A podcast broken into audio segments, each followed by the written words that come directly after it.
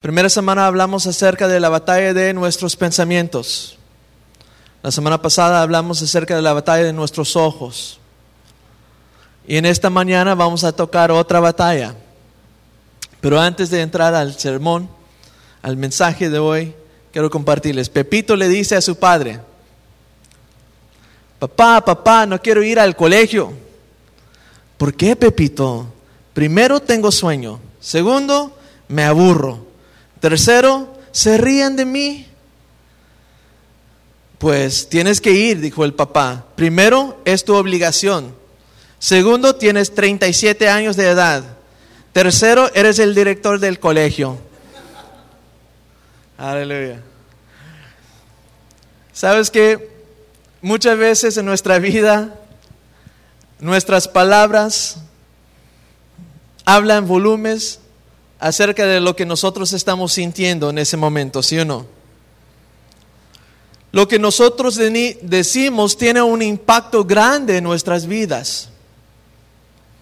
No solo lo que pensamos, no solo lo que vemos, estamos registrando, sino también lo que nosotros estamos diciendo, lo que nosotros estamos hablando, tiene un impacto grande en la vida emocional, espiritual, a nuestras vidas. En esta mañana nosotros estamos hablando acerca de la batalla de nuestra lengua. Y voy a empezar con ya el reto, el desafío. ¿Ok? Porque si estamos hablando acerca de la batalla de nuestra lengua, la batalla de lo que decimos, la batalla de lo que hablamos, la batalla de lo que sale por esta boca, tenemos una opción y tenemos que determinar en nuestro corazón, tenemos que determinar en nuestros pensamientos si lo que nosotros decimos va a ser destructiva o constructiva. Porque las palabras que nosotros decimos puede traer destrucción, puede traer muerte, puede traer maldición. Y esas son palabras destructivas. Pero también dentro del poder de nuestra lengua tenemos el poder de construir, dar palabras de construcción, palabras constructivas, palabras que edifican, palabras que animan, palabras que dan esperanza. Ahora, no estoy simplemente diciendo que este mensaje es el poder de la sugestión, ¿verdad? De, que tú puedes pensar algo y se, si tienes un brazo fracturado, no diciendo, no, no está fracturado mi brazo, no está no va a cambiar el asunto. No estoy diciendo eso. Pero estoy diciendo de que nuestras palabras, si nosotros lo decimos frecuentemente, vamos a creer lo que sale de esta boca. Si yo empiezo a decir y confesar las promesas del Señor, voy a creer las promesas del Señor. Palabras constructivas o destructivas.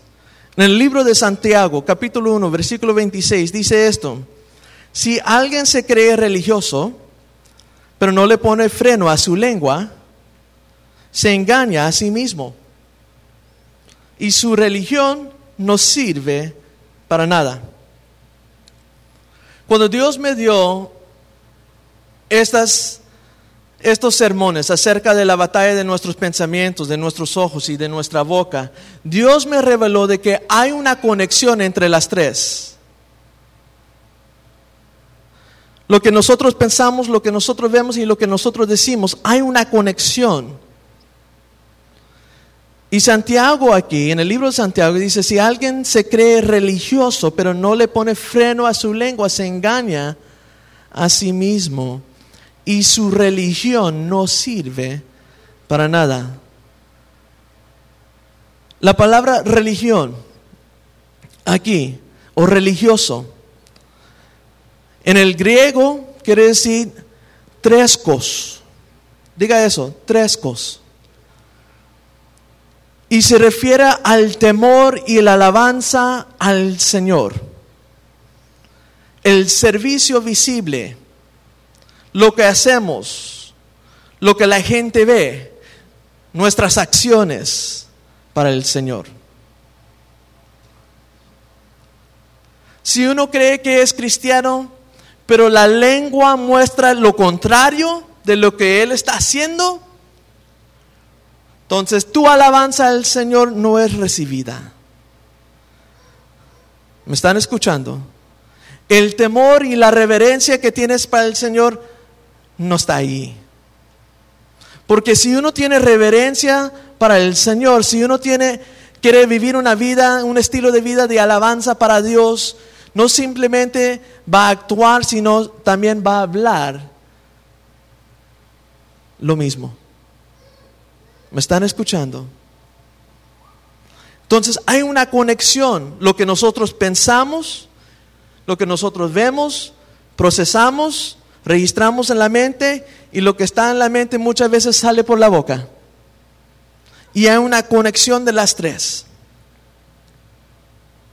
Salmos 34, versículos 1 al 14, revela esto, hablando acerca de religioso. Mira, dice esto.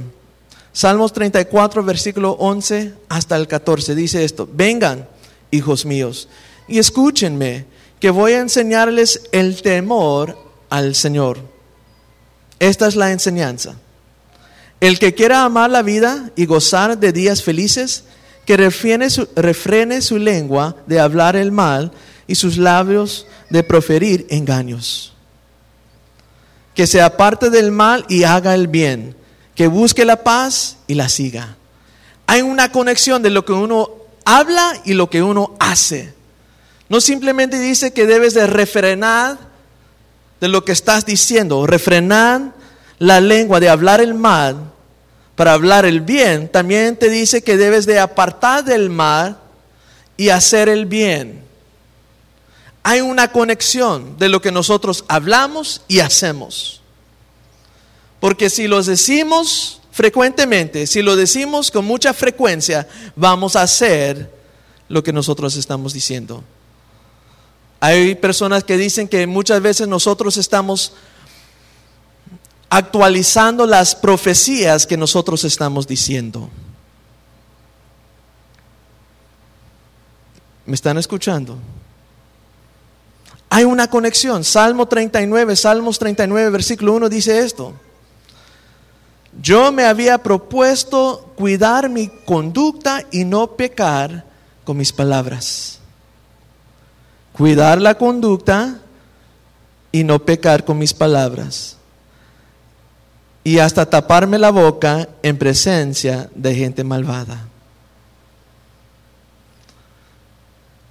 Y eso es lo difícil, controlar nuestra lengua. ¿Sí o no? Piensa en las veces que usted está conduciendo por la carretera y a alguien que está enfrente de ti conduciendo 20 millas por hora y dice que uno puede acelerar 50 millas por hora y tú estás detrás de esa persona conduciendo 20 millas por hora. Gloria a Dios por los pitos. ¿eh? Pi, Pero hay otra gente que no puede frenar su lengua y empieza a decir otras cosas. ¿Sí o no? Es difícil controlar esta lengua. Difícil controlar lo que nosotros decimos. ¿Verdad?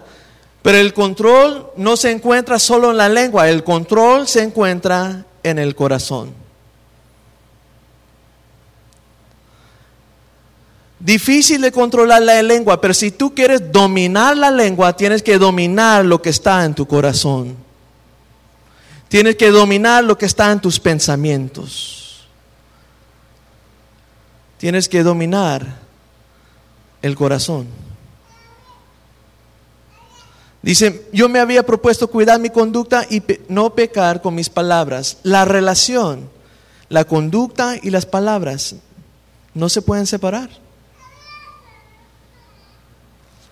Mire lo que dice aquí, Salmos 141, versículo 1 al 3. Dios mío, te estoy llamando, préstame atención y ven pronto en mi ayuda. Recibe mi oración como una ofrenda de incienso a ti elevo mis manos como una ofrenda en la tarde. Dios mío, no me dejes decir ni una sola tontería.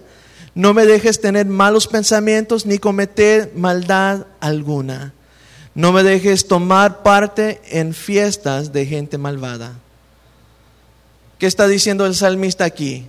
Señor, ayúdame a controlar lo que digo, lo que pienso y lo que hago. Tres batallas que pienso, lo que digo y lo que hago. Es una batalla que nosotros podemos superar, es una batalla que nosotros podemos conquistar, porque la pregunta es, ¿conquistar o ser conquistado? Hay personas que forman esta idea de que no pueden superar nada y son pesimistas porque han creído lo que ellos han dicho. Hay un dicho que mi mamá siempre decía cuando yo estaba pasando por un tiempo de, de prueba en mi vida como joven. Ella me decía, dime con quién te juntas y yo te diré quién eres. Y eso es cierto.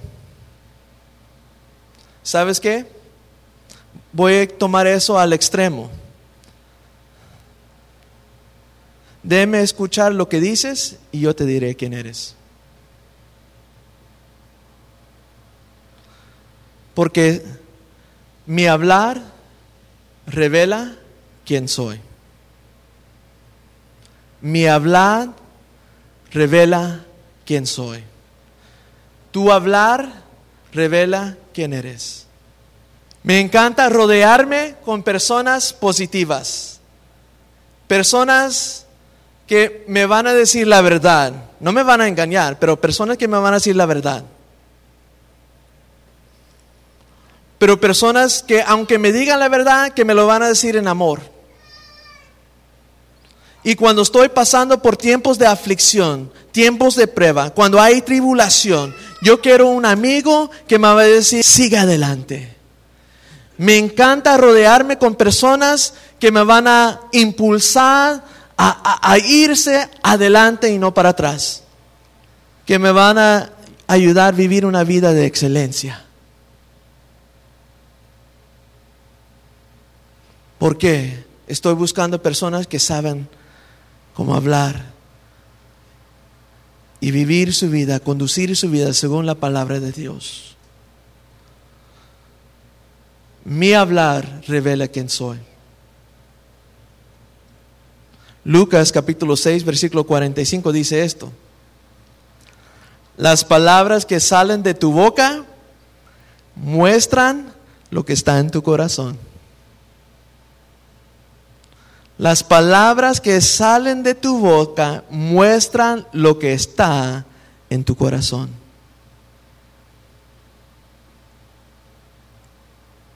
Mira lo que dice Santiago, capítulo 3, versículo 5, acerca de la lengua. Es una de las partes más pequeñas de nuestro cuerpo, pero es capaz de hacer grandes cosas. La lengua es una de las partes más pequeñas de nuestro cuerpo, pero es capaz de hacer grandes cosas. Tú puedes hacer grandes cosas si cambias tu manera de hablar. Esos sueños que tienes pueden ser real si cambias tu manera de hablar. Si puedes dominar la lengua, puedes hacer mucho.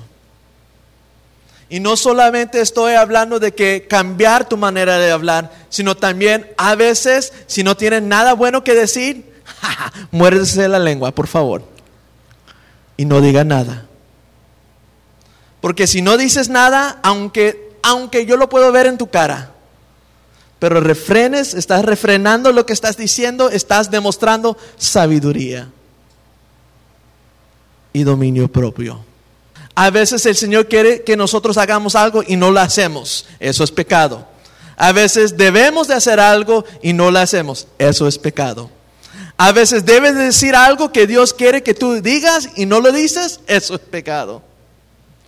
Y a veces el Señor te dice, cállese la boca y abres la boca y entras en pecado. La parte más pequeña del cuerpo pero es capaz de hacer grandes cosas. La Biblia muestra de que hay 10 clases de lenguas. Bíblicamente hay 10 clases de lenguas. Y están enumerados aquí. Hay una lengua ligera, según Salmo 140, 11. Hay una lengua necia, según Proverbios 18, 7. Hay una lengua burlona, Isaías 28, 22. Hay una lengua maldiciente, 1 Corintios 5, 11. Hay una lengua murmuradora, Santiago 4, 11. Hay una lengua chismosa, Levíticos capítulo 19, versículo 16. Hay una lengua jactanciosa, Salmos 10, 3. Hay una lengua mentirosa, Salmos 101, 7. Hay una lengua acusadora, Mateo 7, 4 y 5. Si usted hace un estudio de todos los diferentes tipos de lenguas que existen en la Biblia, solo hay 10. Nueve lenguas, si podemos decir, maldicientes. Nueve lenguas que están fuera de control. Pero tú y yo podemos cambiar nuestra manera de hablar.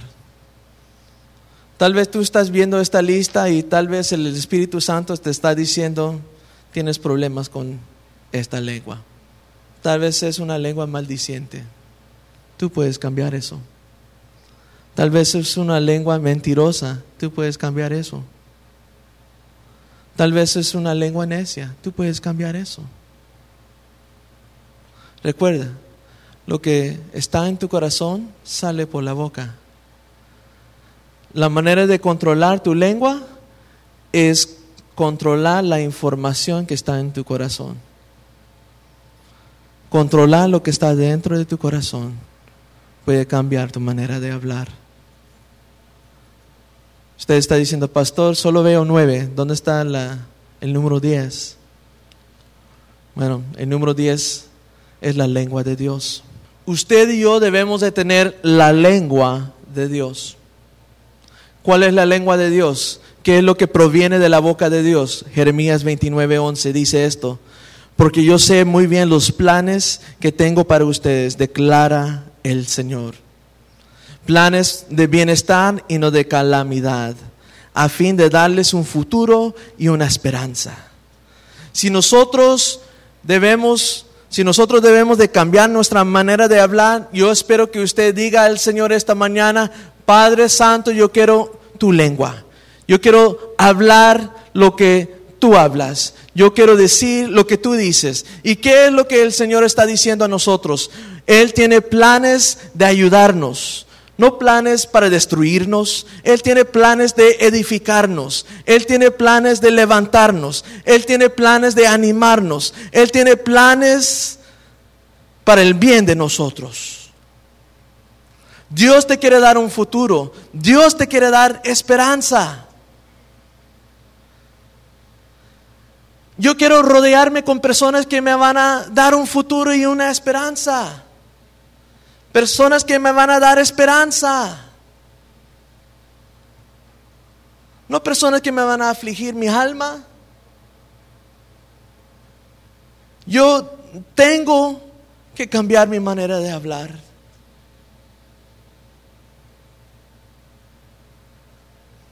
Tú tienes que cambiar tu manera de hablar. Porque la palabra de Dios dice de que hasta aún cuando nuestros enemigos vienen y empiezan a hablar mal de nosotros, en vez de, en vez de hablar mal de ellos, debo yo bendecirlos. ¿Cómo es eso? Ellos me están diciendo un montón de cosas en mi cara y yo voy a estar así con una sonrisa. frenar la lengua. Quiero decirte algo.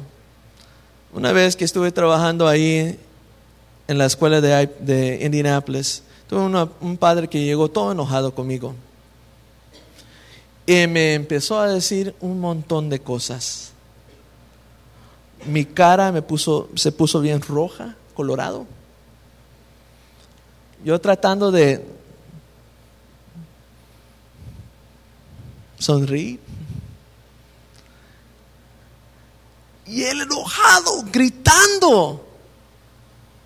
Mi patrona salió de su oficina para entrar donde estaba yo, para, ¿qué, qué está pasando? Y él enojado. Y, y me dijo, ¿no vas a decir algo? ¿Qué tienes para decir? Lo que le dije es, eh, Señor, lo siento mucho, te amo en el Señor. Yo estoy agradecido que tú y tu familia son parte de la escuela de IPS. ¿Sabes qué? No sabía qué decir. Y él no sabía cómo responder a eso. Escúcheme. ¿Alguien te está maldiciendo? Bendícelos. No hay nada más rápido que va a cortar ese argumento que ellos escuchar de ti una bendición. Rápido se terminó el argumento. Se calmaron. Perdóname, Señor, maestro, por faltarte el respeto. Se tomaron su asiento y hablamos. La lengua de Dios. Miren lo que dice Romanos capítulo 4, versículo 17. Él hablando, el apóstol Pablo aquí, hablando acerca de Abraham. La palabra de Dios dice, te he puesto por padre de muchas naciones, y lo es delante de Dios. Hay quien creyó el cual da vida a los muertos y llama las cosas que no son como si fueran. ¿Cuál es la lengua de Dios? La lengua de Dios, de nuevo, es para bendecirte y no para dañarte. La promesa de Dios vino a Abraham y la promesa de Dios era esto, tú vas a ser padre de muchas naciones. Él tenía 90 años de edad cuando recibió esa promesa y no tenía hijos. Su esposa era estéril y no había esperanza, pero Dios opera dando palabras de esperanza. Y él dijo, no te preocupes, tú vas a ser padre de muchas naciones, porque dentro del corazón de él, él quería ser padre. Él quería ser padre. Y Dios le dijo, no solamente vas a ser padre, sino también vas a ser padre de muchos. Y te van a reconocer como el padre, el raíz principal.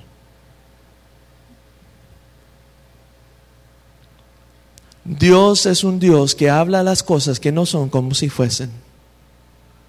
Dios estaba diciendo, tú vas a ser un padre. Tú vas a ser un padre. No fue padre hasta poco más de 20 años después.